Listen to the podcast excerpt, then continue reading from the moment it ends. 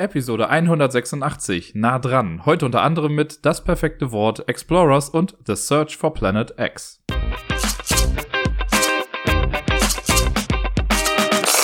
Hallo ihr Lieben, hier ist der Dirk mit der neuesten Folge vom Ablagestapel. Und ich möchte euch gerne wieder teilhaben lassen an so einigen Dingen, zum Beispiel, was ich letzte Woche gespielt habe, wobei das ein sehr breit gefächerter Zeitrahmen ist, den ich damit auslege, denn eigentlich habe ich die Spiele, über die ich jetzt gleich spreche, in den letzten 24 Stunden gespielt. Irgendwie in der Woche habe ich es irgendwie nicht geschafft.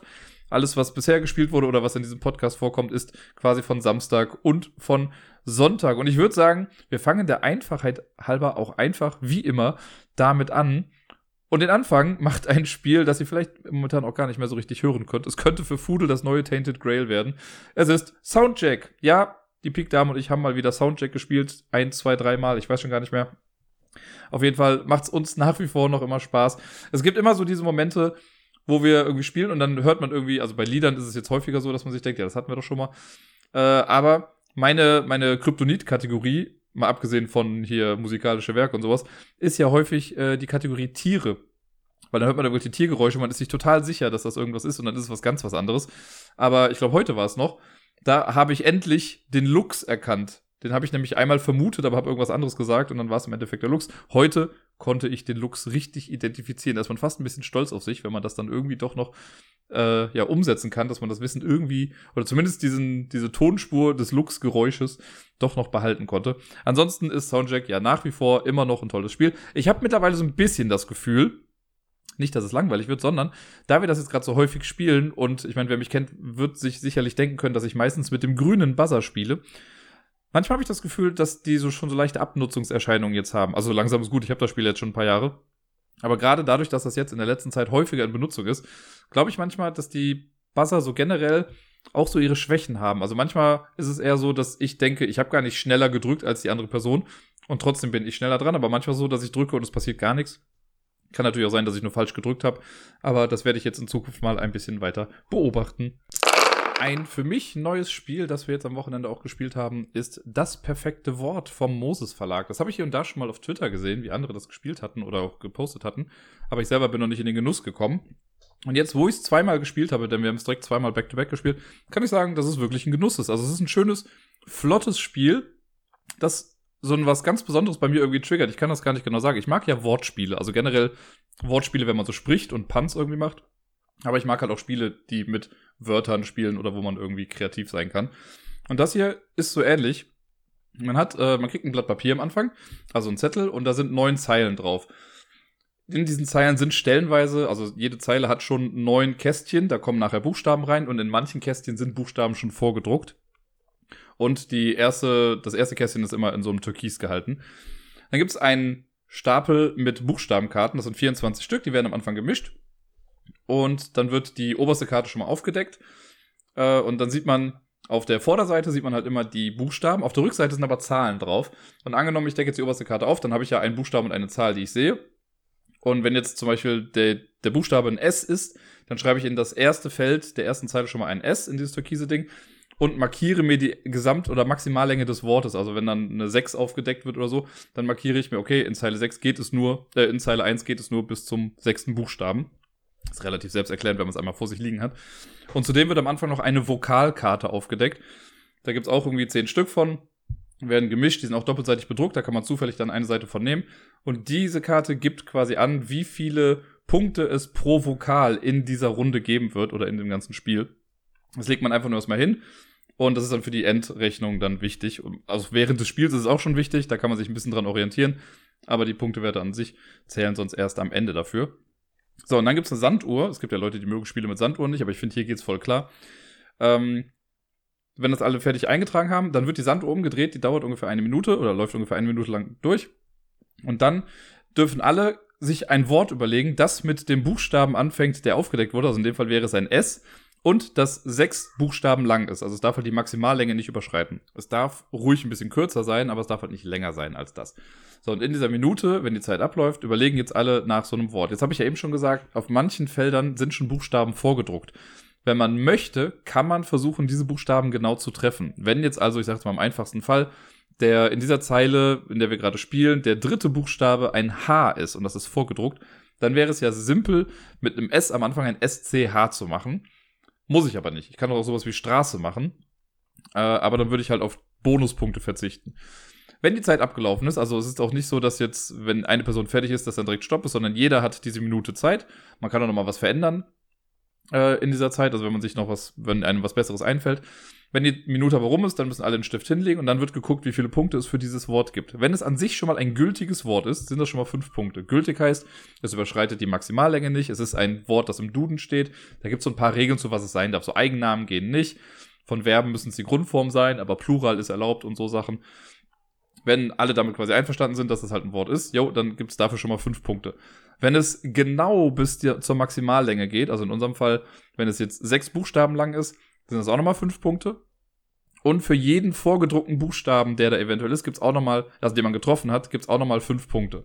Das heißt, wenn wir jetzt irgendwas mit das S äh, oder das Wort hätten mit sechs Buchstaben und wir hätten, das muss ich rechnen, nee, es sind sieben, Scheiße hat sieben, Scheiß ist ja auch ein Wort irgendwie ähm, dann hätten wir da quasi 15 Punkte für gemacht. Ein scharfes S, also ein SZ, ist übrigens da auch nur ein Feld. Genauso wie Ä, Ö und Ü, aber die zählen nicht als Vokale und man darf auch aus einem Ä kein AE machen oder so. So, das gibt dann schon mal Punkte. Da muss man noch gucken, ob man bestimmte Zusatzsachen getroffen hat. Es gibt nämlich Bonuspunkte für sowas wie CH oder NT, NG, generell das P, das W, das V, das Z. So Sachen, die nicht so häufig vorkommen. Wenn man die in einem Wort verwurschtelt, dann kann man die sich als Bonuspunkte auch nochmal markieren. Und da ist auch so, die Person, die das als erstes macht, die kriegt dann dafür die Punkte. Die anderen müssen das durchstreichen, die dürfen diesen Bonus dann nämlich nicht mehr bekommen. So, und das Ganze macht man im Prinzip neunmal. Man sucht also neun Wörter im Laufe des Spiels. Immer nachdem man mit einer Runde durch ist, mit einer Zeile, deckt man die nächste Karte auf. Aus der ehemaligen Buchstabenkarte wird dann quasi eine Zahlenkarte und man sieht einen neuen Buchstaben. Das heißt, jetzt könnte es sein, dass wir ein Buch, äh, ein, ein Wort suchen, das mit dem F äh, Buchstaben beginnt, mit dem Buchstaben F beginnt und neun Buchstaben lang ist. Und dann kann man auch wieder gucken, okay, wo treffen wir vielleicht was? Und dann geht es wieder eine Minute lang weiter, man sucht Wörter, man wertet das und das Ganze macht man neunmal. Nach den neun Runden gibt es dann die Endwertung. Da rechnet man zum einen zusammen, wie viele Punkte habe ich für die jeweiligen Wörter immer bekommen. Das hat man sich immer am Anfang schon daneben geschrieben. Dann guckt man, wie oft habe ich diese Bonuspunkte irgendwie getroffen. Für jeden Bonuspunkt, den ich gemacht habe, also sowas wie dieses NT, NG, kriege ich auch nochmal fünf Punkte. Und dann werden die Vokale nochmal gewertet. Da guckt man nämlich, wie oft habe ich das A benutzt, wie oft habe ich das E benutzt, das I, das O, das U. Und je nach Vokalkarte geben die halt unterschiedlich Punkte. Und das, finde ich, macht schon einen riesen Unterschied aus. Das hatten wir nämlich in der ersten Runde, war es, glaube ich, so bei uns, dass der Buchstabe O fünf Punkte gegeben hat pro Benutzung. Und in der zweiten war es das I. Und wenn man jetzt natürlich taktisch spielen möchte, möchte man halt möglichst viele Is mit reinbringen. Das habe ich dann in der zweiten Runde nämlich auch gemacht. Da habe ich es irgendwie, glaube ich, geschafft, neunmal das I zu benutzen. Alleine das waren dann schon 45 Punkte. Wohingegen ich in der ersten Runde, wo das O die fünf Punkte gebracht hat, nur, glaube ich, zwei oder dreimal das O drin hatte. Das macht sehr viel mit mir. Also ich finde das irgendwie sehr, sehr cool. Das ist dann auch das ganze Spiel. Also man rechnet dann die Punkte zusammen und das war's dann. Also man ist quasi neun Minuten lang ist man ja sowieso mit den Wörtern dran und der Rest ist nur so ein bisschen äh, Setup und quasi Punkte zusammenrechnen. Also länger als 15 Minuten geht dieses Spiel insgesamt einfach auch gar nicht. Und das ist super für so ein Spiel. Das will halt auch gar nicht super viel sein. So als kleiner Absacker ist das schon, ist das einfach genau richtig. Also es macht mir voll viel Spaß. Ich habe jetzt schon Bock, das das nächste Mal nochmal irgendwie zu spielen. Und das Gute ist, das haben wir jetzt noch gar nicht gemacht, es gibt auch so eine Expertenvariante. Also wir haben jetzt immer mit der einfachen Variante gespielt, da ist einfach alles so, wie ich es jetzt gerade eben gesagt habe. Auf der Expertenvariante ist es so, dass in diesen Zeilen nicht nur vorgedruckte Buchstaben sind, sondern auch Pfeile stellenweise, die entweder nach links, nach rechts, nach oben oder nach unten zeigen. Und die zählen quasi auch wie getroffene Buchstaben, so wie diese vorgedruckten Buchstaben. Aber man muss dann in das Feld mit dem Pfeil den Buchstaben schreiben, auf den der Pfeil zeigt. Also wenn das jetzt zum Beispiel nach links oder nach rechts geht, dann muss das quasi ein Doppelkonsonant sein oder Doppelvokal. Und wenn es nach oben oder unten geht, dann muss das halt genau der gleiche Buchstabe sein wie in dem Wort davor. Also wird einfach noch mal ein bisschen komplexer und man muss mehr Zeit in dieser Minute benutzen, äh, um die Logistik des Wortes vielleicht überhaupt erstmal richtig zu verstehen. Das wird, glaube ich, echt komplex, aber ich habe Bock drauf, das auszuprobieren. Und mal gucken, vielleicht kriege ich die Big Dame jetzt ja die Tage dazu, das nochmal irgendwie mit mir äh, auf der Expertenvariante zu spielen. Denn jetzt auf der einfachen Variante, da war es schon so, dass wir stellenweise auch einfach nach gefühlt fünf oder zehn Sekunden dann beide schon ein Wort da hatten und uns auch sicher waren, ja, okay, besser wird's jetzt nicht mehr, weil wenn man sofort ein Wort hat, das die Maximallänge trifft, wo irgendwie auch Buchstaben vorgedruckt sind, warum soll man da noch großartig weiter überlegen? Deswegen haben wir stellenweise auch Runden gehabt, die einfach kürzer als diese eine Minute waren, was ich da noch total in Ordnung finde. Man kann es aber auch super gut einfach mit mehreren Leuten spielen, weil einfach alle gleichzeitig am Zug sind. Man muss halt nur einmal kurz dann sagen, was man für ein Wort hat. Man darf auch, also wenn die gesamte Gruppe sagt, dass ein Wort kein Wort ist, weil da irgendwie doch ein Eigenname drinsteckt oder so, dann kann so ein Wort auch komplett ungültig gemacht werden. Und man darf aber auch noch Worte korrigieren. Da war sowas wie, ich weiß gar nicht mehr, was es war, Tagträume, was dann aber irgendwie zu lang war eigentlich. Und das könnte man aber zumindest noch kürzen als Tag. Dann würde man immer noch fünf Punkte bekommen, weil es ein gültiges Wort ist, auch wenn das die restlichen Sachen dann irgendwie nicht mehr mit äh, einschließt, also halt sowas wie die Maximallänge oder die vorgedruckten Buchstaben. Aber das steht auch drin, selbst wenn man sich generell Wörter überlegt, am besten wenn kurz vor knapp immer noch nichts Gutes da ist, irgendwas hinschreiben, weil ein paar Punkte sind immer noch besser als keine Punkte. Also von mir gibt's auf jeden Fall zwei Daumen hoch für das perfekte Wort.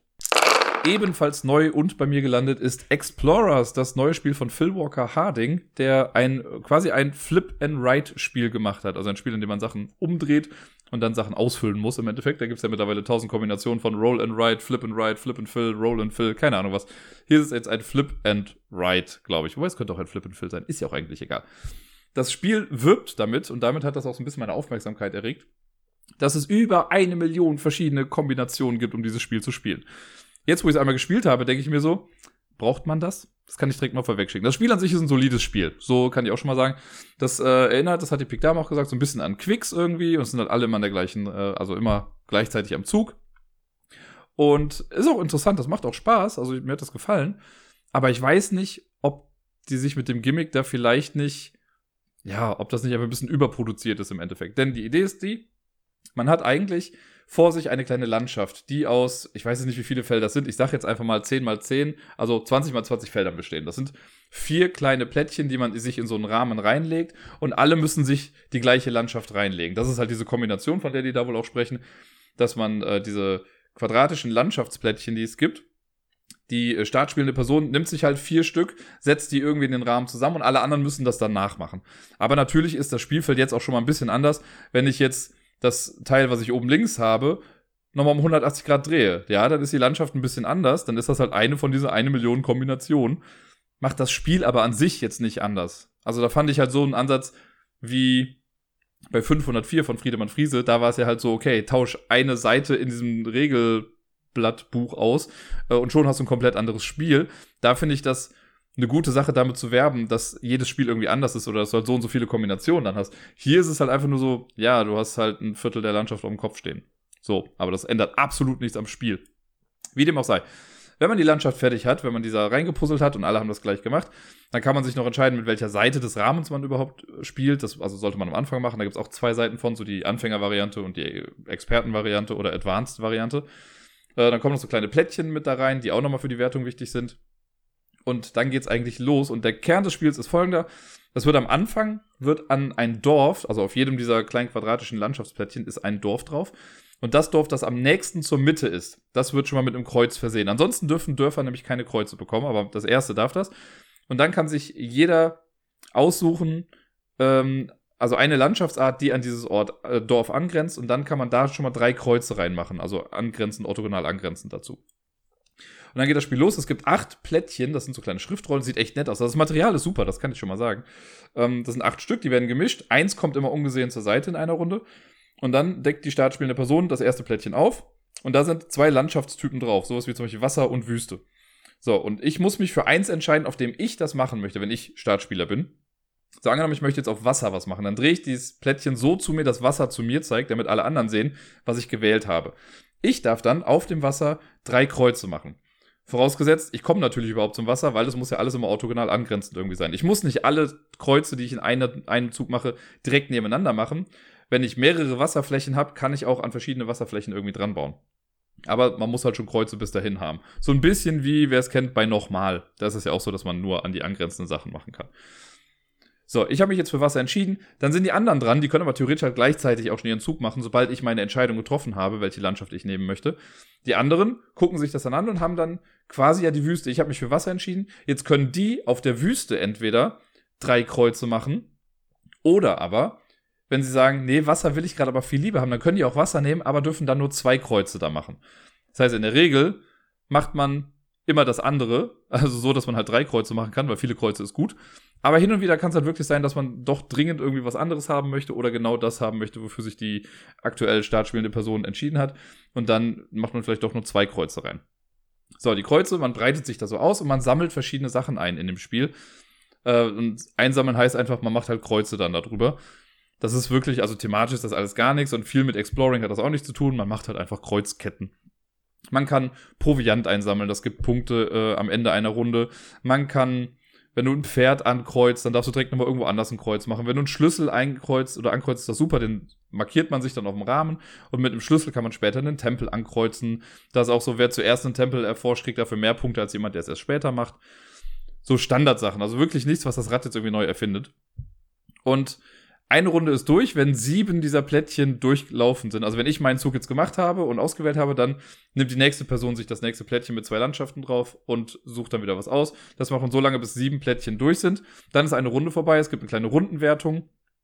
Und dann fängt man wieder von vorne an. Da werden wieder alle acht von diesen Landschaftsplättchen gemischt. Eins kommt wieder raus. Startspielender, der, der, ähm, der Marker für die startspielende Person geht eins nach links weiter. Und man macht das Ganze viermal. Und am Ende rechnet man die Punkte zusammen. Wer die meisten Punkte hat, der oder die gewinnt dann eben das Spiel. Da sind, wie gesagt, nette Ideen mit dabei. Alles jetzt Sachen, die man schon irgendwie mal gesehen hat, zumindest jetzt in der Basisvariante. Die haben wir bisher nur gespielt. Ich kann es noch nicht für die Expertenvariante spielen. Da kommen noch so Aufträge mit dazu und äh, so zusätzliche Regelsachen noch. Das könnte nochmal spannend sein. Aber was ich mich nach dem einen Spiel, das wir jetzt hatten, äh, gefragt habe, ist, ob es dieses Gimmick halt wirklich gebraucht hat. Ja, das Material ist hochwertig, das Material ist super. Ne? Das sind halt alles so dicke Plastikboards ähm, quasi und man kann auf die Sachen draufmalen mit so schönen Stiften, die man leicht abwischen kann. Alles voll cool. Aber braucht's das wirklich? Was ich damit meine ist, ich glaube, das Spiel hätte halt einfach genauso gut funktioniert, wenn man nicht diese fancy, dicken Pappdinger hätte und die großen Stifte, sondern einfach nur einen Block mit Zetteln. Und ich habe schon in anderen Spielen gesehen, dass es ja sehr wohl möglich ist, die einzelnen Zettel alle unterschiedlich zu bedrucken. Das hätten ja, keine Ahnung, lass es zehn unterschiedliche sein. Zehn unterschiedliche Zettel oder zehn unterschiedliche Landschaften, die alle irgendwie ihren, ihren Sinn und Zweck oder so haben. Keine Ahnung, die halt alle so ein bisschen was Eigenes haben. Und dann hätte man darauf spielen können. Weil es spielen ja sowieso alle auf dem gleichen Ding. Das heißt, man könnte immer, keine Ahnung, ich, ich spinne jetzt mal. Ich sag's mal, wenn man irgendwie vier, äh, also 100 Blätter hat in so einem Block, dann könnten immer vier Stück das gleiche haben, oder sechs, keine Ahnung, je nachdem wie viele es sind, und dann haben die nächsten vier nochmal was anderes und so weiter und so fort. Hätte genauso gut gereicht. Weil natürlich kann man sich damit rühmen und sagen, ja, wir haben eine Million unterschiedliche Kombinationen, aber Leute, wer spielt das Spiel denn bitte schon eine Million Mal? Und ich wette, nach dem fünften Mal könnte ich das erste auch wieder spielen und ich hätte das Gefühl, es ist was Neues, weil sich da einfach nicht so viel dran tut ja, manchmal ist halt die Besonderheit, also das hatten wir jetzt auf einer Karte oder auf der einen Karte, die wir hatten, da war es dann so, dass man irgendwie erst durchs Wasser muss und dann durch die Wüste und dann auf den Berg drauf oder so. Da kann man sich eine schöne Geschichte zu ausdenken, aber im Spiel, im Prinzip ist es doch total egal, wie die Sachen da genau angeordnet sind. Es könnte auch einfach nur random sein und deswegen hätten da auch einfach so ein paar Vordrucke gereicht. Weil die Box ist so, das habe ich halt schon gedacht, als ich sie hochgehoben habe, die ist schon recht schwer. Da ist auch eine ganze Menge Zeug drin und ja, wie gesagt, das sieht auch cool aus und es ist super tolles Material. Aber ich glaube, das hätte es nicht gebraucht. Das hätte man einfach. Also mir hätte das Spiel genauso viel Spaß gemacht, wenn es die Vordrucke gegeben hätte. Und da hätte man vielleicht noch Plättchen machen können äh, oder Kärtchen, wo halt diese einzelnen Wertungssachen drauf sind, um dann zwischen der normalen und der Advanced-Variante oder so zu unterscheiden. Deswegen, ich bin gerade so zwiegespalten, was das angeht, weil es macht mir Spaß. Ich möchte das gar nicht schlecht reden, das Spiel. Das war schon ganz cool. Das erfindet nichts neu. Das ist alles schon mal irgendwie da gewesen. Aber man muss ja aber auch nicht immer, ich finde ja, es muss ja nicht immer das Rad neu erfunden werden, sondern äh, wenn es einfach was Bestehendes nochmal nimmt und nochmal schön neu verpackt oder so, ist ja auch in Ordnung. Und Spaß hat es auf jeden Fall gemacht. Nur diese, ja, keine Ahnung, Vermarktungssache von wegen mit, ja, eine Million Neuigkeiten, bla. Ich glaube, das hätte es einfach nicht gebraucht. In der letzten Zeit habe ich ja immer mal wieder über Similo gesprochen, dieses schöne, nette kleine Kartenspiel, das es in verschiedenen Sets gibt. Ich habe es jetzt zum Beispiel als Tier-Set hier. Äh, und da ist es dann so, dass eine Person, wenn ich jetzt Hinweisgeber bin, ziehe ich eine Karte davon, sehe dann zum Beispiel einen Fuchs, den mische ich zusammen mit elf anderen Karten, die werden ausgelegt, sodass zwölf Karten auslegen und meine Mitspielenden wissen dann zwar das, also wissen, dass darunter die eine Karte ist, die ich mir angeguckt habe. Ich weiß, dass es der Fuchs ist, aber ich darf halt nicht sagen, es ist der Fuchs, weil dann wäre es ja ein bisschen sinnlos. Und deswegen gibt man so nach und nach Hinweise und die Mitspielenden müssen dann Karten quasi aussortieren mit jedem Hinweis, um dann am Ende auf den Fuchs zu kommen.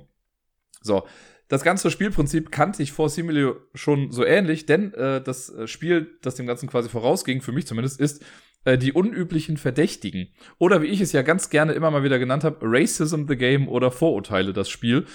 Beides ist, stimmt irgendwie so ein bisschen. Denn hier geht es nicht um Tiere oder sonst irgendwas, sondern man hat hier in die unüblichen Verdächtigen einen Stapel voller Porträts. Das sind cartoonmäßig gehaltene. In allen möglichen Varianten und Formen gibt es dort Menschen in Altersstufen und Hasse nicht gesehen. Davon deckt man auch zwölf Stück auf in so einem 3x4 Raster. Eine Person wird zum Hinweisgeber und die Grundstory, bla, hat irgendwas mit dem Überfall in einem Café oder so zu tun, ist auch eigentlich egal. Am Anfang wird durch so ein kleines Extra-Deck, das finde ich hier eigentlich ehrlich gesagt ganz cool, wird eine Position im Deck festgelegt oder in dieser Auslage festgelegt, damit man später nicht sagen kann, äh, ja, nee, das war gar nicht die, die ich äh, wollte, sondern eine andere. Das guckt man sich dann an als Hinweisgeber, dann weiß ich, ah, okay, die Person in der zweiten Zeile, erste Spalte, das ist meine Person, auf die die anderen draufkommen sollen. So, und dann haben die anderen einen Stapel voller Fragekarten und die ziehen quasi eine Frage, die stellen sie mir dann, ich muss sie mit Ja oder Nein beantworten und nach jeder Runde müssen die dann äh, Leute aussortieren, quasi nach Hause schicken. Und das machen sie so lange, bis nur noch eine Karte übrig ist. Und wenn die letzte Karte, die übrig bleibt, die gesuchte Karte ist, dann haben wir gewonnen. Und wenn nicht, dann hat man halt schon verloren, wenn die Karte irgendwann aussortiert wird. Das Lustige an dem Spiel sind halt einfach die Fragekarten. Denn das sind dann so Sachen wie, äh, mag diese Person Kinder? Oder war diese Person schon mal auf einer Demo? Hat diese Person eine Waffe? Hat diese Person schon mal Steuern hinterzogen oder sonst irgendwie was? Also alles mögliche Fragen, die halt gar nicht äh, auf das Aussehen gehen, sondern auf das Verhalten gehen oder auf Vorlieben und sonst was. Sachen, die man halt jetzt auf den ersten Blick ja gar nicht sieht. Und damit spielt dieses Spiel halt so ein bisschen, dass man doch dann irgendwie aufgrund des Aussehens Annahmen tätigen muss und natürlich auch noch versuchen muss zu hinterfragen, wie denken die anderen gerade darüber. Ne, weil nur weil ich jetzt denke, dass der sportliche Typ da nur Gemüse isst, können die anderen ja denken, nee, der macht so viel Sport, der isst bestimmt auch gerne Fleisch. Und das ist so ein nettes, schönes Zusammenspiel. Ich habe das ja auch letztes Jahr äh, im Stream irgendwie mal gespielt. Da kamen ja auch herrlich absurde, witzige Momente irgendwie zustande. Und auch sonst immer mal wieder mit Freunden gespielt. Und ja, man ertappt sich immer mal wieder dann dabei, dass man eben doch noch in irgendwelchen Klischees denkt oder in irgendwelchen veralteten Rollenbildern vielleicht. Was hier in so einem Spiel natürlich auch irgendwie helfen kann, weil man kann natürlich ganz klar mit diesen Klischees spielen. Man kann sagen, ja, alle Männer sind laut oder was weiß ich nicht was. Und die Frauen gehen immer zu zweit aufs Klo, wenn das mal irgendwie eine Frage sein sollte. Das hilft vielleicht, um das Spiel zu gewinnen. Aber lustig wird es gerade erst dadurch, wenn man dann darüber dann doch diskutiert. Man darf jetzt selber als Hinweisgeber natürlich dann nicht zu viel sagen, weil das könnte ja auch schon irgendwie ein versteckter Hinweis dann nochmal sein. Aber auch manchmal mitzubekommen, wie die anderen dann miteinander reden, ist auch schon sehr cool. Oder halt einfach an den Gedankengängen teilnehmen zu können. Das hatten wir jetzt halt, wir haben es ja zu zweit gespielt gestern. Und natürlich hat äh, die Pik Dame jetzt nicht mit irgendwem anders reden können, aber sie konnte natürlich laut denken, sodass ich das dann vielleicht auch nochmal mit in meine nächsten Überlegungen mit einnehmen konnte. Wir haben, glaube ich, viermal gespielt. Die ersten beiden Male war ich Hinweisgeber und da haben wir es nicht geschafft. Beim ersten Mal war es so der Klassiker direkt, die erste Karte, die rumgedreht wurde, war quasi dann die gesuchte Karte. Beim zweiten Mal ging es irgendwie eine Runde weiter. Dann haben wir mal Rollen getauscht und die Pick Dame hat die Hinweise gegeben und ich habe raten müssen. Das haben wir dann gewonnen. Und dann haben wir es nochmal zum Schluss versucht und wir haben wieder verkackt. Also anscheinend bin ich nicht geeignet als Hinweisgeber in diesem Spiel. Ich bin besser als ratende Person. Ich weiß, dass einige also ich verkaufe das ja wirklich immer halt unter diesem Namen und viele denken dann immer, ne, das könnte mir keinen Spaß machen oder finde ich doof. Und wenn man das mit Leuten spielt, die halt immer, immer, immer Political Correctness an den Tag legen und für so ein Spiel jetzt nicht auch mal fünf Grade sein lassen können, weil das heißt ja nicht, also wenn man das, wie, wie ich eben gesagt habe, man versucht ja einfach auch mit den Klischees so ein bisschen zu spielen, dann stellen wir es, damit man eben dann vielleicht darauf kommt. Das heißt ja nicht, dass das die eigene Meinung dann irgendwie widerspiegelt. Ähm, wenn man Leute hat, die das nicht so gut können, dann ist das definitiv das falsche Spiel. Das ist aber, das würde ich genauso sagen wie bei Cards Against Humanity oder Kampf gegen das Spießertum oder wie sie alle heißen. Das ist ja so ähnlich. Die sind halt einfach darauf ausgelegt, stellenweise, dass man in Situationen kommt, die ja nicht immer so ganz korrekt sind oder dass irgendwelche Sachen auch mal gesagt werden, die man sonst vielleicht eher nicht sagen würde. Hier ist noch nicht mal so doll, also man kann das Spiel auch einfach straight runterspielen. Aber aus der Erfahrung kann ich sagen, das passiert sehr selten. Und wenn man halt jemanden hat, der irgendwie das nicht ab kann, wird man damit, glaube ich, eine Schwierigkeit haben. Dann ist so ein Spiel wie Similo auf jeden Fall besser, weil da geht es halt absolut nicht um sowas. Zumindest würde ich das jetzt mal so behaupten. Äh, aber die unüblichen Verdächtigen, mir macht das immer Spaß. Ich bin ganz froh, dass ich es jetzt nochmal gespielt habe, weil ich eigentlich jetzt auch eine Zeit lang schon dachte, hm, ich habe ich Similo, brauche ich überhaupt noch die unüblichen Verdächtigen? Ich habe immer noch keine Entscheidung getroffen dazu. Ich habe gerade noch das Gefühl, dass beide noch so ihre Daseinsberechtigung haben und ich hätte schon noch Bock, die unüblichen Verdächtigen auch noch zwei, dreimal zu spielen. Aber allerdings habe ich jetzt auch gemerkt, okay, das ist das erste Mal seit drei Jahren oder so, dass ich das wieder rausgeholt habe. Und ich glaube, dann kann man Simulo insgesamt doch noch mal ein bisschen schneller erklären. Was mir jetzt noch aufgefallen ist, ist auf jeden Fall, äh, ist der Big Dame auch aufgefallen, dass die Schachtelgröße einfach viel zu groß ist eigentlich dafür. Also ich sag mal, im Basisspiel, ich habe das ja mit einer Erweiterung, im Basisspiel ist es so, dass es so ein kleiner viereckiger Karton, das geht in Ordnung, weil da ist halt auch so eine fancy Mütze mit dabei, die der Hinweisgeber sich dann immer aufsetzen kann.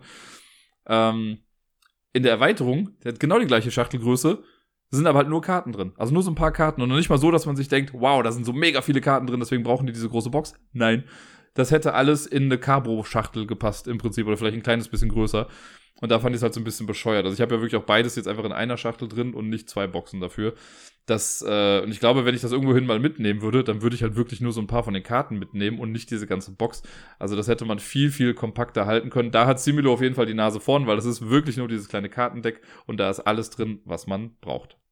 Ja, und damit sind wir schon beim letzten Spiel, das ich letzte Woche gespielt habe, beziehungsweise beim letzten Spiel, das ich heute gespielt habe. Wer weiß, ob da heute noch was kommt. Wir haben ja gerade Sonntag und äh, vielleicht spielen wir heute Abend noch was. Aber das letzte Spiel für heute hier im Podcast ist The Search for Planet X und damit komme ich quasi einem Wunsch aus dem Discord nach. Der Fudel hatte nämlich neulich schon mal drüber, äh, also hat er nachgefragt und meinte, in irgendeinem anderen Podcast wurde das, glaube ich, auch mal besprochen und er hatte gefragt, ob ich das nicht auch nochmal irgendwie besprechen kann. Und ich dachte mir, ach komm, mir hat das Spiel auch echt viel Spaß gemacht.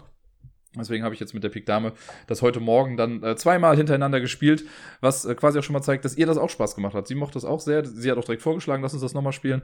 Was mich natürlich sehr gefreut hat, weil ich mag das auch sehr, sehr gerne. Ich habe das im letzten Jahr schon mal mit dem Krimi Master gespielt, als er hier zu Besuch war. Und auch dem hat es ja so gut gefallen, dass es direkt in seiner Top 10 Liste gelandet ist für äh, die Spiele aus dem letzten Jahrgang. Deswegen äh, bin ich da auch sehr froh, dass ihm das auch so gefallen hat.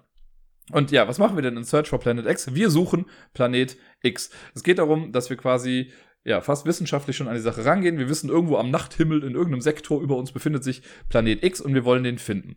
Spielerisch ist das so, dass wir quasi, ähm, ja, so eine Mischung aus Sudoku und, ja, bestimmten Rätselsorten irgendwie was vor uns haben. Das ist so ein Kreis, eingeteilt in zwölf Segmente.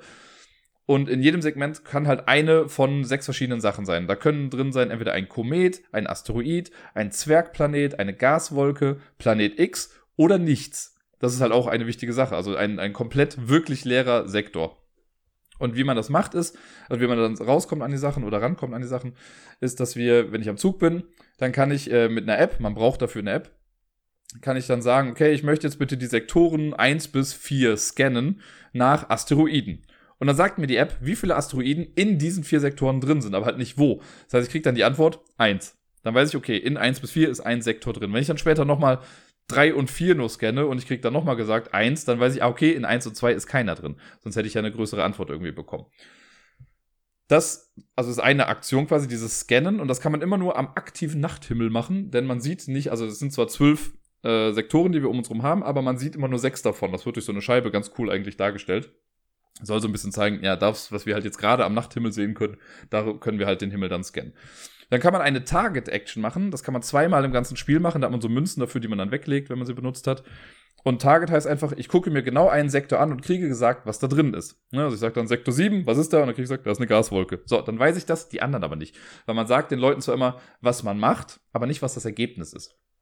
Aber wenn ich jetzt fünfmal von dir höre, ja, du scannst nach Asteroiden und dann sagst du nachher, ja, hier und hier sind bestimmte Sachen, dann werde ich wohl davon ausgehen können, dass das wohl Asteroiden sind.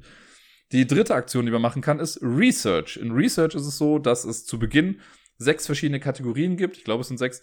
Äh, sowas wie Asteroiden und Gaswolken oder Zwergplaneten und Gaswolken oder nur Asteroiden oder so. Und Research heißt einfach nur, man bekommt eine weitere Logikregel. Denn, das ist das Coole an dem Spiel, dieses Spiel ist komplett logikbasiert. Ihr wisst ja, wie sehr ich Cryptid liebe. Und das Spiel geht so in die gleiche Richtung. Das hat so diese gleiche, trifft den gleichen Nerv bei mir. Hier ist es zum Beispiel so, dass von Anfang an klar ist, bei Asteroiden zum Beispiel, ist so, Asteroiden sind nie alleine. Es gibt insgesamt in diesen zwölf Sektoren vier Asteroiden. Und entweder ist es so, dass man zwei Zweiergrüppchen hat, also keine Ahnung, in Sektor 1 und 2 sind jeweils Asteroiden und in Sektoren 7 und 8. Oder aber alle vier sind nebeneinander. Also es kann nie ein Asteroid isoliert alleine irgendwo sein. Das weiß man über die Asteroiden. Bei den Kometen ist es so, die können nur in bestimmten Sektoren sein. Also die können nur in Sekt also im, im, einfachen Spiel in Sektoren 2, 3, 5, 7 und 11 sein, also in den Primzahlen quasi. Und in den anderen weiß man schon mal, dass sie nicht sind. Es gibt aber nur zwei Kometen, also sind die auch nicht in allen irgendwie vertreten. Dann gibt es die Gaswolken. Gaswolken sind immer min äh, neben mindestens einem wirklich leeren Sektoren zu finden. die Zwergplaneten sind nie neben Planet X und Planet X ist nie neben einem Zwergplanet, logischerweise. Und das äh, Kritische quasi ist auch noch, man kriegt nie gesagt, wo Planet X ist, denn wenn ich, äh, ich habe ja eben gesagt, man kann ja diese Target-Action machen. Das heißt, ich kann sagen, ich möchte wissen, was in Sektor 8 ist. Jetzt wäre es ja relativ witzlos, wenn mir das Spiel direkt sagt, ja, das Planet X, du hast gewonnen. Wenn man Planet X irgendwie findet oder so, kriegt man immer gesagt, dass der Sektor leer ist aber man weiß nicht, ob er wirklich leer ist. Wenn man eine Gaswolke daneben hat, dann weiß man das schon eher, weil eine Gaswolke muss halt immer neben einem wirklich leeren Sektoren sein. Oder wenn ein Gasplanet dann nochmal, äh, ein Zwergplanet noch daneben ist, dann weiß man auch, aha, Zwergplanet kann nicht neben Planet X sein, deswegen können die nicht nebeneinander sein, deswegen kann da nicht Planet X sein. Äh, genau, das sind so diese Logikrätsel oder Regeln, denen das folgt. Und mit Research kriegt man noch mehr davon. Da kriegt man sowas gesagt wie, ja, äh, der, jede Gaswolke ist genau gegenüber von einem Kometen. Oder keine, kein, oder der Zwergplanet ist nicht innerhalb von drei Feldern zu einem Asteroiden zu finden. Alles so kleine Zusatzinformationen, die einem helfen, dieses Puzzle zu lösen. Äh, und dann letztendlich irgendwann die vierte Aktion zu machen, nämlich Locate Planet X. Wenn ich weiß, wo in diesen zwölf Sektoren Planet X ist, dann kann ich das der App sagen. Und das ist auch ganz cool gemacht, weil man kann ja auch theoretisch ich könnte ja jede Runde einfach raten und vielleicht durch Glück das schnell bekommen. Man muss aber, wenn man Planet X finden möchte, nicht nur wissen, wo Planet X ist, in welchem äh, Sektor, sondern auch, was links und rechts daneben ist. Also in den Sektor davor und danach. Und das finde ich einfach sehr, sehr cool, weil das dieses Glücksmoment noch so ein bisschen äh, aushebelt dann. Jetzt, äh, genau, das ist so im Prinzip das Puzzle, was ich jetzt einmal dahinter erklärt habe. Und das alleine ist schon einfach sehr, sehr cool. Das Ganze ist aber auch spielerisch einfach sehr cool eingebunden. Denn das hat einen, einen meiner Lieblingsmechanismen in Spielen, der so super simpel ist. Aus Patchwork kennt man das oder Tokaido auch. Es ist immer die Person, die am weitesten hinten ist, ist gerade dran. Man bewegt sich auch quasi im Uhrzeigersinn um das Board rum. Und äh, immer die Person, die weiter hinten ist, die macht dann gerade ihren Zug. Jede Aktion, die man macht, kostet irgendwie Zeiteinheiten, also Schritte. Die App sagt einem dann noch immer, wie viel es ist. Meistens ist das drei oder vier Schritte. Research kostet immer nur einen Schritt, aber man darf Research auch nur einmal hintereinander machen. Also ich darf jetzt nicht zwei Research-Dinger hintereinander machen. Planet X zu finden kostet fünf Zeiteinheiten. Und so bewegt man sich halt irgendwie nach vorne. Und dann, ich habe eben schon gesagt, man kann immer nur im aktiven Nachthimmel sich Sachen angucken. Der dreht sich quasi auch immer weiter. Das ist dran gekoppelt, wo gerade die Spielerfiguren stehen. Das ist jetzt auch, also ich will gar nicht zu sehr ins Detail gehen, aber das geht immer weiter, auch immer im Uhrzeigersinn. Und dann werden so nach und nach immer mal Symbole abgedeckt. Entweder äh, ein Konferenzsymbol, wo man, wenn das einmal überdeckt wird, kriegt man einfach nochmal eine zusätzliche Logikrätsel oder Information zu Planet X. Und es gibt die Theoriesymbole. Bei denen ist es so, sobald eine Theorie oder ein Theoriesymbol abgedeckt wurde, gibt es eine Theoriephase. Und dann kann, äh, können alle bei sich auf ihrem Blatt irgendwie gucken, okay, kann ich schon Sachen fest bestimmen? Dann nimmt man sich so ein Plättchen, jeder hat vor sich so eine Reihe von Plättchen liegen, nimmt man sich geheim eins in die Hand oder eben auch keins, legt das erstmal so aufs Spielfeld oder daneben. Wenn alle das gemacht haben, wird quasi einmal aufgedeckt, okay, wer möchte jetzt wirklich eine Theorie veröffentlichen? Und dann macht man das in Spieler- und Spielerinnen-Reihenfolge. Äh, die Person, die gerade am weitesten ist, darf dann zuerst irgendwo eine Theorie drauflegen. Und das heißt im Prinzip, wenn ich jetzt sicher bin, in Sektor 1 ist ein Asteroid, dann nehme ich mir ein Plättchen mit dem Asteroid und lege das quasi auf Sektor 1, auf den äußeren Ring. Da sind immer so vier, Plätt, äh, vier Felder. Man legt das erst auf das Äußere. Das machen dann alle in Zugreihenfolge. Da ist es auch möglich, dass wir auf das Gleiche dann drauflegen. Und danach wenn das alle gemacht haben, rutschen alle Theorien, also auch die, die vorher vielleicht schon da lagen, rutschen ein Feld weiter nach unten. Wenn dann irgendwann mal eine Theorie an den innersten Rand kommt, dann gibt es ein Peer Review. Und das heißt, dann wird dieses Plättchen dann umgedreht. Und dann sieht man ja zum Beispiel, ah, okay, der Dirk hat äh, damals schon gesagt, irgendwie in Sektor 1 ist ein Asteroid. Dann klickt man in der App auf Peer Review, sagt Sektor 1 und Asteroid und die App sagt dann, ja stimmt, da ist ein Asteroid oder nee, stimmt nicht. Sollte das nicht stimmen, verliert man eine Zeiteinheit, also man muss dann ein Feld nach vorne gehen.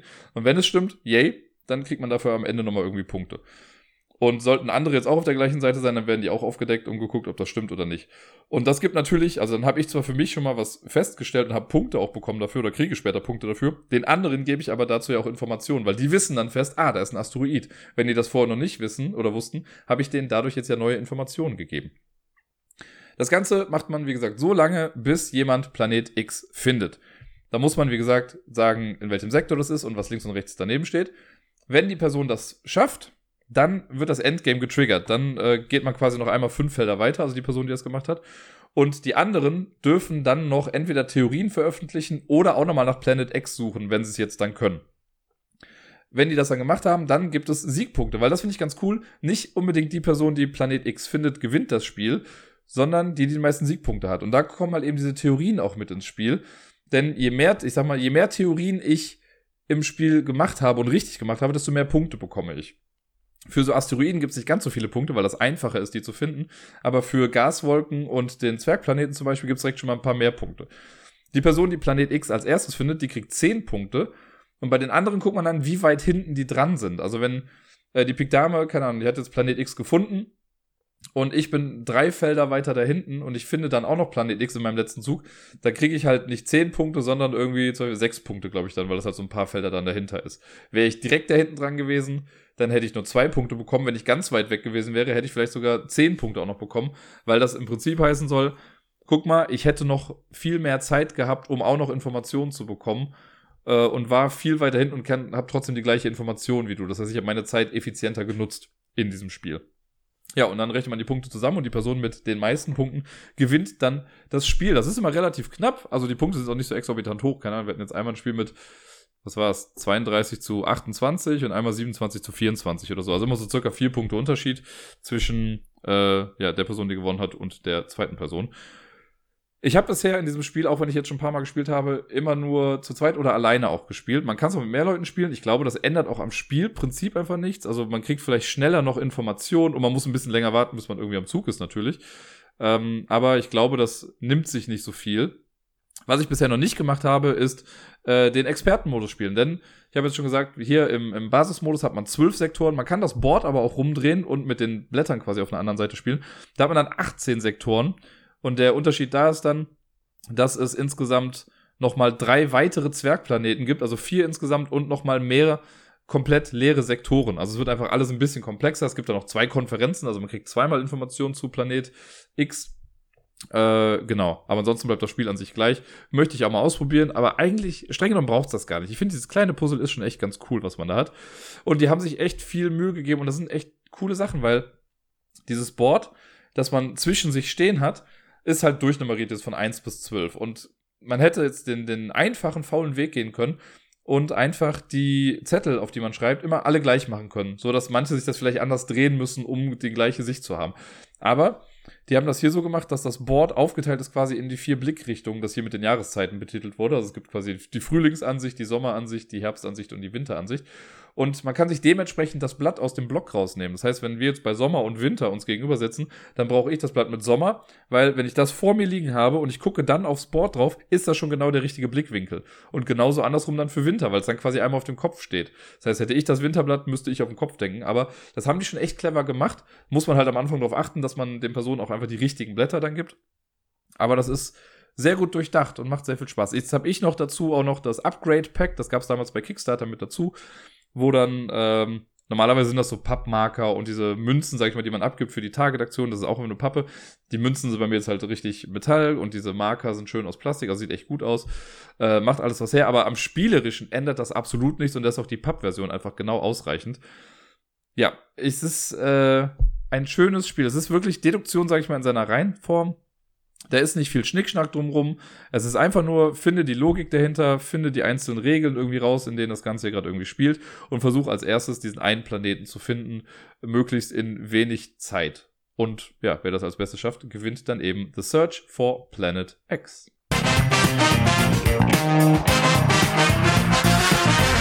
In Amerika war jetzt die letzten Tage die Gen Con, eine der größten, wenn nicht sogar die größte Brettspielmesse und Rollenspielmesse im amerikanischen Sektor. Und ich muss gestehen, ich war anfangs echt ein bisschen geschockt, weil man hat äh, dann an den ersten Tagen schon bei Day One auf Twitter dann Bilder gesehen von der Situation am Eingang. Und es war einfach viel zu dicht gedrängt. Da wurden keine Sicherheitsabstände eingehalten. Masken waren auch nur optional. Und also wirklich so, als, als wäre die Pandemie vorbei. Als gäbe es das einfach nicht mehr. Und die Leute sind unachtsam wie sonst irgendwas. Hauptsache, sie kriegen irgendwie total günstig irgendwie ein Spiel.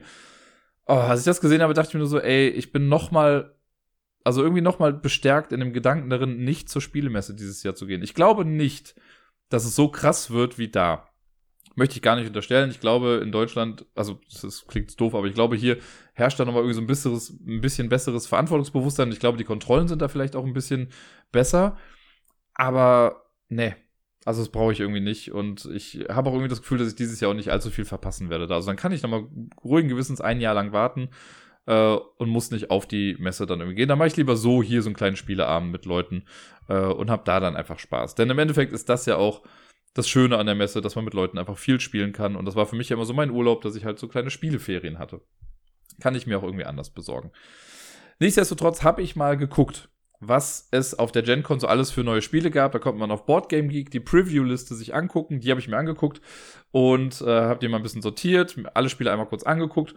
Und äh, da waren, glaube ich, 208 Spiele oder so auf der Liste bei Boardgame Geek. Ich habe sie dann erstmal auf 30 Spiele reduziert und dann jetzt auf 10 reduziert. Beziehungsweise ich sage direkt, es sind 11. Bei einem habe ich vielleicht ein bisschen gefuscht.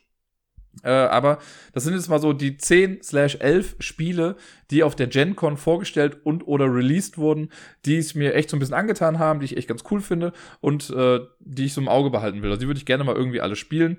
Bei einem davon weiß ich schon, oder sagen wir zwei davon werde ich safe irgendwann demnächst mal spielen können, weil das Kickstarter-Spiele sind, die ich mir halt auch quasi, die ich gebackt habe und die sind da jetzt aber halt schon irgendwie rausgekommen. Und ein Spiel weiß ich auch, dass das demnächst hier Einzug erhalten wird. Ähm, Komme ich dann gleich zu. Aber genau, es sind auch, also ich habe jetzt immer nur grob mal Sachen durchgelesen. Ich habe jetzt nicht en Detail irgendwie alles angeguckt davon, wie genau die Spiele äh, spielen, sondern ich hab jetzt, bin eher nach dem Liebe auf den ersten Blick-Faktor gegangen. Äh, manchmal war es einfach der Name, der mich total direkt angesprochen hat und dann noch so ein bisschen das Restliche hat sein Übriges getan. Manchmal ist es halt einfach so das, das Gameplay an sich, was ich so darüber gesehen habe, wo ich dachte, ja, das ist ein Spiel, das mir gefällt oder mir gefallen könnte. Das weiß man ja eh immer erst dann, wenn man es wirklich spielt. Ihr wisst, was ich meine. Auf Platz Nummer 10 der Top 10 slash 11 äh, GenCon Games dieses Mal ist das weirdeste Spiel. Ich weiß wirklich nicht viel darüber. Ich habe das Cover gesehen und dachte erstmal, auf welchem Drogentrip war man da, als man das erstellt hat. Das Spiel heißt Cosmic Frog. Es geht darum, irgendwie, dass wir ja eine Art kosmischer Frosch sind, der, was weiß ich, wie viele Meter hoch ist äh, unsterblich, unverwundbar und was weiß ich nicht was. Und wir versuchen gerade irgendwie im Universum zu kämpfen, irgendwas einzunehmen. Ich habe keine Ahnung, ich habe da schon aufgehört zu lesen, weil ich dachte mir, ja, ich will es spielen. Also irgendwas mit Hexfeldern, man hat so komische große Froschstatuen, also Miniaturen, aber ich nenne sie jetzt Statuen, die äh, da irgendwie über das Board gehen und man versucht irgendwie ein kosmischer Frosch zu sein. Nagelt mich nicht drauf fest. Aber ich fand das so weird und ich liebe Weirdness. Deswegen äh, ist das hier mit auf dieser Liste gelandet. Cosmic Frog auf der 10. Auf Platz Nummer 9 ein Spiel, das, wo ich am Anfang erst dachte, hä, das ist doch einfach nur ein Redesign von Der Herr der Träume oder Stuffed Fables, wenn ihr euch daran erinnert, von Plathead Games, die haben ja dieses Storybuch-Spiel gemacht, wo man eine Truppe von Stofftieren spielt, die in der Traumwelt dieses Kindes irgendwie für Recht und Ordnung sorgen oder so. Ich bin mir, ich habe das nicht gespielt, aber so, so in etwa ist ja, glaube ich, die Story dahinter. Und The Stuff of Legend ist quasi auch so. Es ist eine Truppe von Stofftieren, die äh, einen, einen Jungen irgendwie schützt oder so.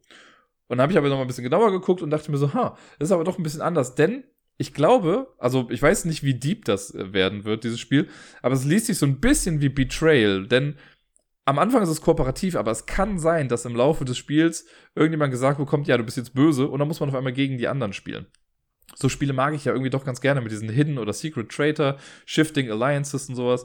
Das äh, stelle ich mir ganz cool vor. Ich weiß noch nicht, wie die das thematisch dann jetzt hier genau mit begründen wollen, dass das da irgendwie passiert. Das Board sah eigentlich ganz cool aus. Das ist nicht so ein, äh, nicht so ein Grid wie bei Stuffed Fables, wo man sich so rumbewegt und dann kämpfen muss, sondern es sah eher aus wie so, ja, man geht halt zu verschiedenen Ortschaften irgendwie auf dieser Karte und macht dann bestimmte Sachen. Hat mich auf jeden Fall gehuckt. Ich bin mal sehr gespannt, was daraus im Endeffekt dann so wird.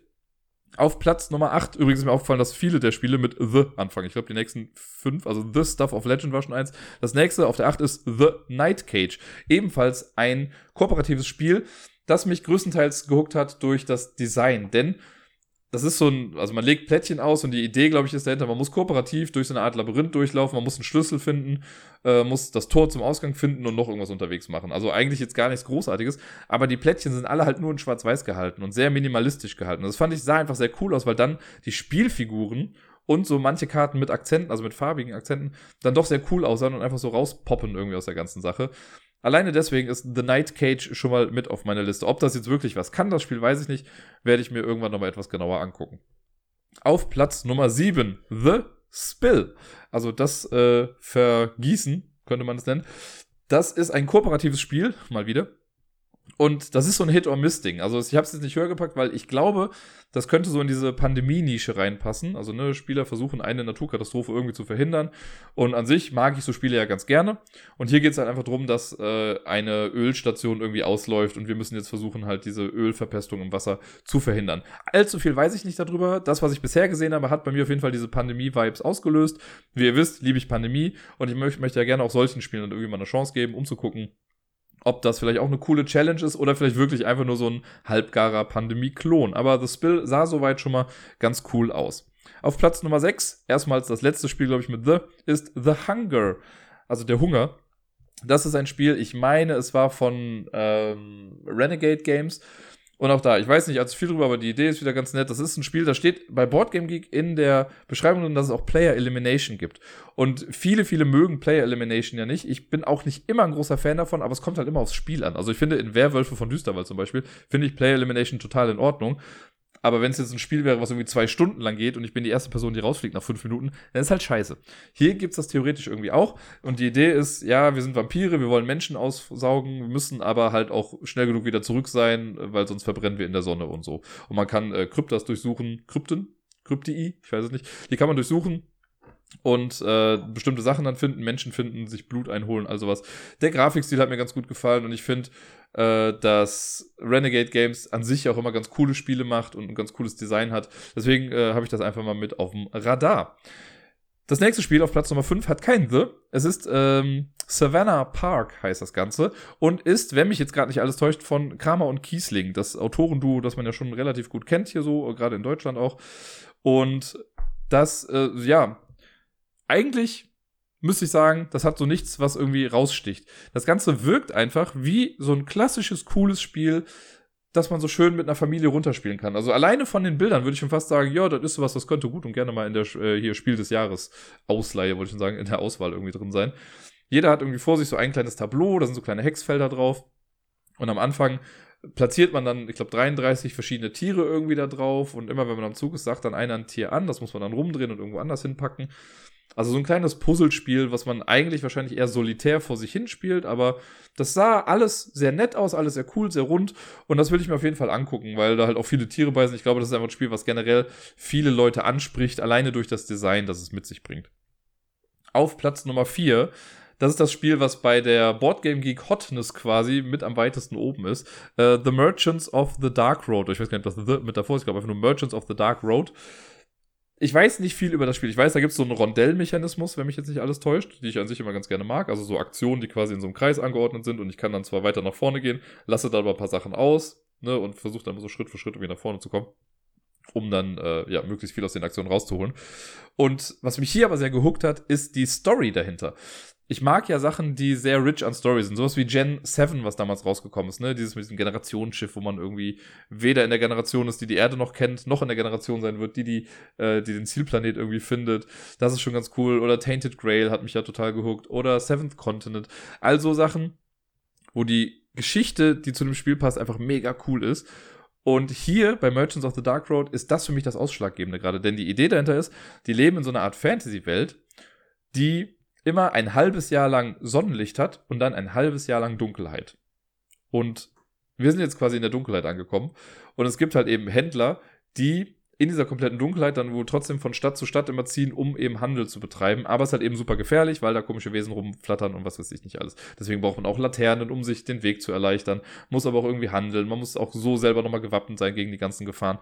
Das las sich alles sehr, sehr cool. Ich bin sehr gespannt und möchte das unbedingt mal ausprobieren. Ich hoffe, dass das irgendwie auch den Weg mal so nach Deutschland findet oder vielleicht in den Tabletop Simulator. Da müsste ich auch mal wieder gucken. Äh, vielleicht gibt es das da schon mal. Das würde ich super gerne mal spielen. Einfach um zu gucken, wie dieses Thema umgesetzt ist in dem Spiel. Und damit sind wir schon bei der Top 3. Das sind, also ich, ich mag die halt alle, die ich jetzt gerade vorgestellt habe, so, ne? Aber bei den dreien dachte ich mir so, oh, wie geil, das will ich haben. Und Platz 3 ist äh, ein Spiel, ich glaube, es ist von Ravensburger gemacht, ich bin mir gerade nicht ganz sicher. Es basiert auf einer IP. Ravensburger macht das ja mal ganz gerne äh, mittlerweile, dass sie sich irgendwelche be bekannten IPs nehmen, also Intellectual Properties, und die dann in coole Spiele irgendwie verwurschteln. Also das war ja schon bei Villainous zum Beispiel so. Das ist ja auch quasi, diese ganze Disney-IP haben sie dann genommen und da in meinen Augen ein ganz cooles Spiel draus gemacht. Und Jetzt haben sie sich eine alte Cartoon-Serie aus den was 80er, 90ern genommen, die ich damals geliebt habe. Ich habe die geguckt ich habe lange nichts mehr davon gehört und jetzt habe ich gesehen, da gibt es ein Spiel zu und zwar zu Gargoyles. Zu dieser alten Gargoyle-Fernsehserie, wo diese die Statuen dann halt lebendig werden im, ich glaube, New York war es ja dann, glaube ich, äh, und dann so helfen, ja, Bösewichte zu bekämpfen und was weiß ich nicht was. Und alle diese ganzen Gargoyles haben so ihre eigenen äh, ja, Fähigkeiten und Eigenheiten. Mega cool, die Serie. Ist, glaube ich, auch ganz gut gealtert, würde ich fast mal sagen. Und dazu gibt es jetzt ein Spiel. Und das möchte ich mir einfach angucken. Also das fand ich ganz cool, weil ich habe schon so Miniaturen davon gesehen, das sah schon irgendwie echt ganz nice aus. Ich glaube, das könnte ein re recht solides Spiel sein. Ich glaube, man spielt auch also es gibt verschiedene Akte, die man spielen kann oder verschiedene Modi, die man durchspielen kann. Will ich mir auf jeden Fall mal angucken, äh, einfach um der alten Zeiten willen. Da spielt Nostalgie auf jeden Fall einen großen, großen Faktor mit in der ganzen Sache. Auf Platz Nummer zwei ist das, wo ich gefuscht habe. Da habe ich nämlich zwei Spiele draufgepackt und ich habe es eben auch schon mal kurz erwähnt. Das sind die beiden Spiele, die ich bei Kickstarter auch schon mit gebackt habe. Ähm, das ist ein bisschen der Easy Way Out, könnte man fast sagen, aber es gibt dieses Jahr halt Dinosaur World und das Dinosaur Island Raw and Ride. Nicht Roll and Ride, sondern Raw and Ride. Ha, Pun. Ähm, ich habe die mal zusammengepackt, weil die halt auch mit dem gleichen Chip mitkommen werden. Und es ist quasi das gleiche Thema. Dinosaur World ist quasi die Weiterentwicklung von Dinosaur Island, was ja auch ein Spiel ist, was ich total liebe, wo man sich so seinen eigenen kleinen Jurassic Park zusammenbaut. Und Dinosaur World ist das Ganze nochmal einen Schritt mehr. Und das Dinosaur Island Raw and Ride hat einfach aus Dinosaur Island ein Roll and Ride Spiel quasi gemacht. Wo ich sehr überrascht war, weil ich habe anfangs gedacht immer, das wäre halt so eine kleinere Schachtel, so ähnlich wie King of Tokyo vielleicht oder noch kleiner. Aber anscheinend ist dieses äh, Roll and Ride genauso groß wie das Dinosaur World oder Dinosaur Island, also von der Schachtel her, so eine große Box halt einfach. Deswegen bin ich mega gespannt, was da eigentlich ist. Ich habe mir jetzt bewusst nach dem Kickstarter, nachdem das durch gar nicht mehr viel durchgelesen zu dem Spiel, weil ich mich nochmal überraschen lassen möchte, wenn es denn hier ankommt, damit ich so diesen, ja, diesen Wow-Neuheitseffekt dann irgendwie doch nochmal mehr habe und nicht einfach nur die Box aufmache und denke, ah, ja, kenne ich. Da bin ich auf jeden Fall sehr gespannt drauf und deswegen habe ich sie, mussten sie mit auf die Liste. Es gab auch noch viele andere Sachen, äh, aber die wollte ich halt mit drauf haben. Und auf Platz Nummer eins ein Spiel, das ist das, von dem ich meinte, dass ich das demnächst hier auch haben werde, denn äh, das gibt es nämlich schon so zu kaufen auch. Das ist Luna Capital, also quasi die Hauptstadt auf dem Mond. Ähm, ich weiß auch nicht so viel darüber, aber ich finde das Setting ja ganz cool. Die Grafik hat mir total gut gefallen. Es geht wohl darum, dass man auf dem Mond halt irgendwie eine Stadt aufbaut oder so. Äh, man kann es auch alleine spielen. Hat so ein bisschen was mit also einem Kartenmechanismus zu tun. Ich weiß gar nicht, ob jetzt Würfel auch mit dabei waren. Aber das, was ich bisher zu dem Spiel gesehen habe, zu Luna Capital, sah einfach echt ganz cool aus, hat mich von Anfang an angesprochen und deswegen wusste ich so, okay, sobald das irgendwie hier verfügbar ist, möchte ich das dann auch mal spielen und haben. Und äh, ja, wenn alles gut geht, dann werde ich euch in den nächsten Tagen oder in den nächsten Episoden mal mehr darüber berichten können. Wie gesagt, das waren jetzt so meine Top 10 oder Top 11.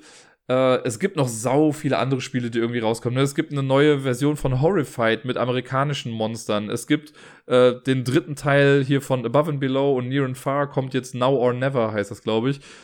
Äh, ganz viele Sachen. Ich habe mir, wie gesagt, 30 Sachen irgendwie angeguckt, ein paar Sachen, die auch kleiner sind oder abstrakter, wo ich jetzt aber dachte, gut, die passen jetzt vielleicht hier nicht so in diese Liste rein, weil ich selber noch nicht so überzeugt bin davon. Vielleicht mache ich demnächst nochmal einen zweiten Teil oder ich gucke nochmal und fasse die irgendwie anders zusammen oder pack's auf den Discord, was weiß ich nicht was. Da sind auf jeden Fall eine ganze Menge cooler Sachen irgendwie rausgekommen, die man sich mal angucken sollte. Und wer Bock hat, sich da selber mal durchzuklicken, wie gesagt, auf boardgamegeek.com, quasi direkt auf der Startseite, äh, Startseite, auf der Startseite gibt es die äh, GenCon 2021 Preview Liste und da kann man sich einfach durch alles einmal durchklicken.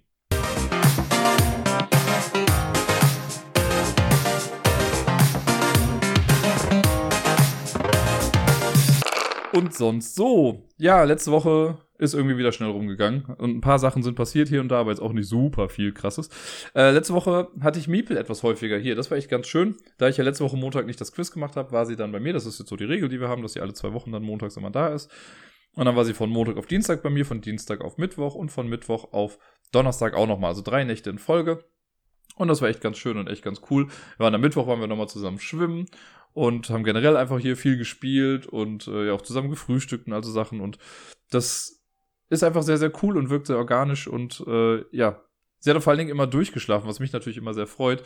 Sie ist immer so zwischen acht und halb neun irgendwie eingeschlafen.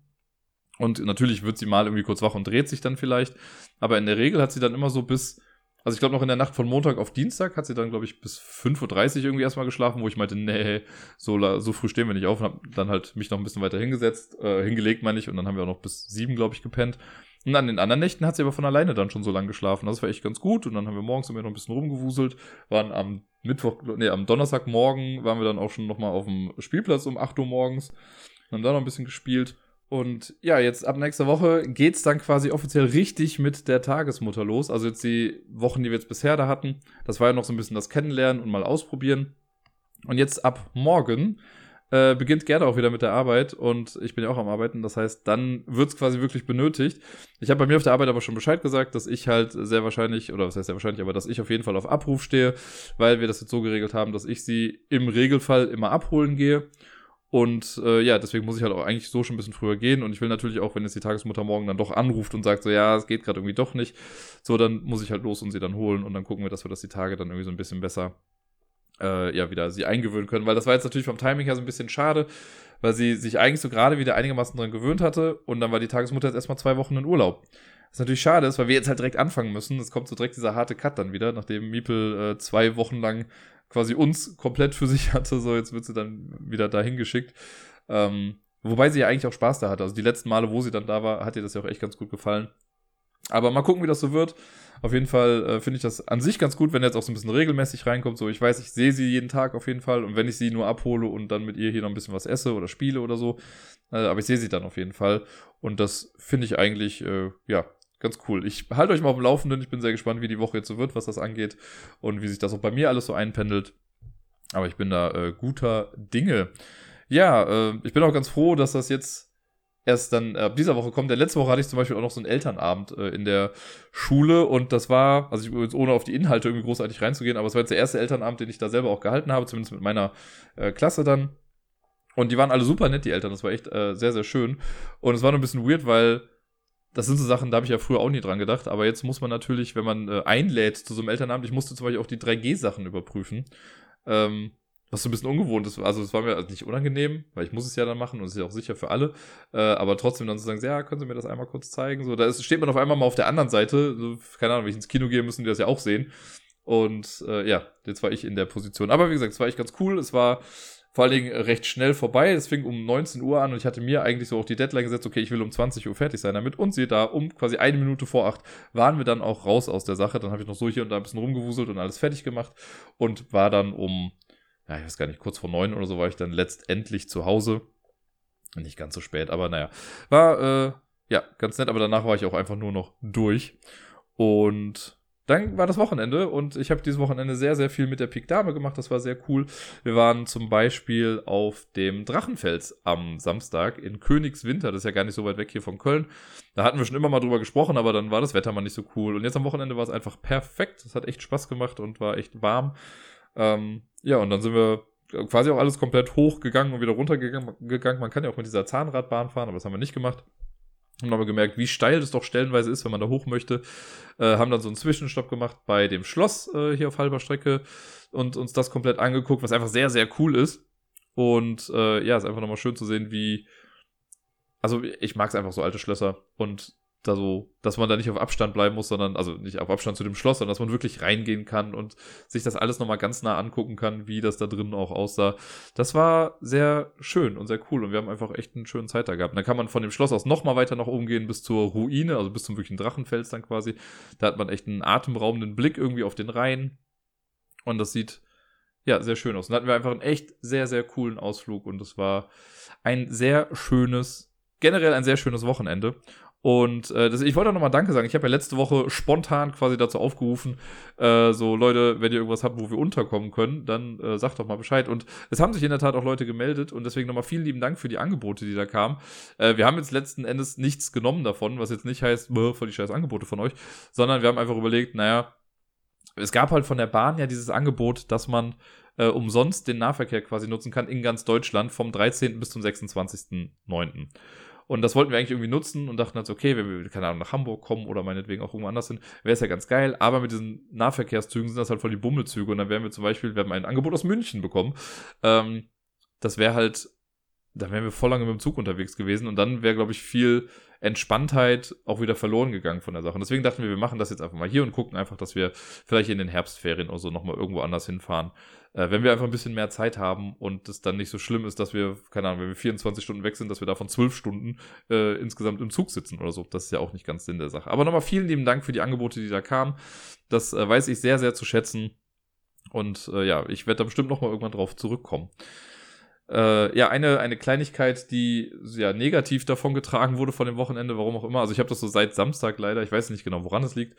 Ähm, aber ich habe schon wieder so ein blödes Halskratzen. Vielleicht habt ihr das heute in der Folge auch ein bisschen gemerkt. Ich habe hier und da mal kurz so die Aufnahme unterbrochen, einfach weil ich mich kurz aushusten musste oder was trinken musste.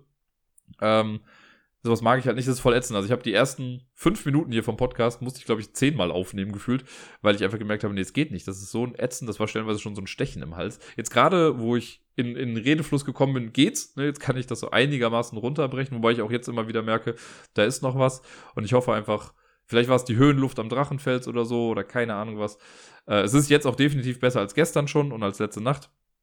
Aber ich hoffe, dass sich das generell nicht mit in die nächste Woche trägt, weil ich habe keinen Bock, nochmal irgendwie ein paar Tage krank zu Hause zu sitzen. Das fände ich eher doof. Naja. Äh, und zu guter Letzt, das ist dann auch schon fast alles jetzt hier, äh, mache ich ja morgen das Quiz wieder. ist jetzt ganz cool. Ich mache jetzt dreimal in Folge das Pub-Quiz im Jamesons. Ist ja eigentlich so gedacht, dass ich es nur alle zwei Wochen mache. Habe ich ja eben noch gesagt, dass ich ja in den Wochen dazwischen dann Miepel habe. Aber wir haben da so eine Ausnahme nächste Woche, also quasi am 27. Da ähm, fällt nämlich bei Gerda dann der Chor aus und deswegen kann ich dann doch zum Quiz gehen. Und äh, ja, ist ja finanziell auch einfach ganz cool, wenn ich dann ein bisschen häufiger das Quiz mache. Und ich freue mich da schon voll drauf. Ich habe auch soweit schon alles vorbereitet. Für die nächsten beiden Male sogar schon. Das heißt, nächste Woche kann ich mich sogar ein bisschen zurücklehnen und einfach die äh, Früchte der Arbeit der letzten Woche tragen. Und ja, ich freue mich da sehr drauf. Das Quiz, ich bin sehr, sehr froh, dass das Quiz wieder so eine feste Instanz bei mir geworden ist. Ich merke einfach, wie sehr ich das vermisst habe. Auch wenn es ja quasi irgendwie bedeutet, dass ich jetzt nicht mehr so wirklich teilnehmen kann am Quiz, weil ich ja entweder moderiere oder Miepel zu Hause habe.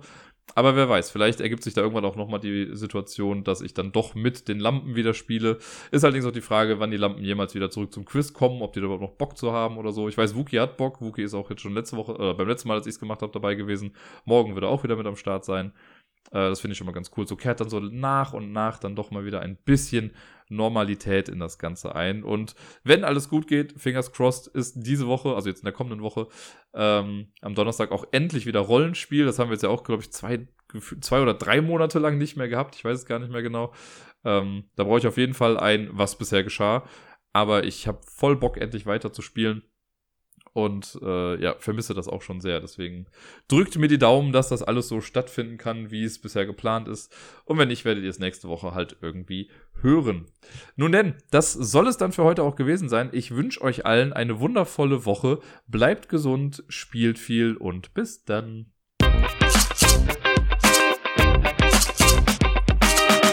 Wir waren heute noch mal ein bisschen draußen spazieren und unter anderem auch noch mal auf dem Flohmarkt. Natürlich haben wir auch wieder Niagara gesehen, wie beim letzten Mal schon angekündigt. Äh, aber ein Schild, das ich gesehen habe, hat mir sehr gut gefallen. Und zwar war da ein Stand, wo dran steht, äh, dran stand, hier gibt es kein 3G. Hier im Rheinland haben wir 4J. Und es war dann, je impft, je testet, je nesen und gut, je launt. Das fand ich sehr, sehr schön.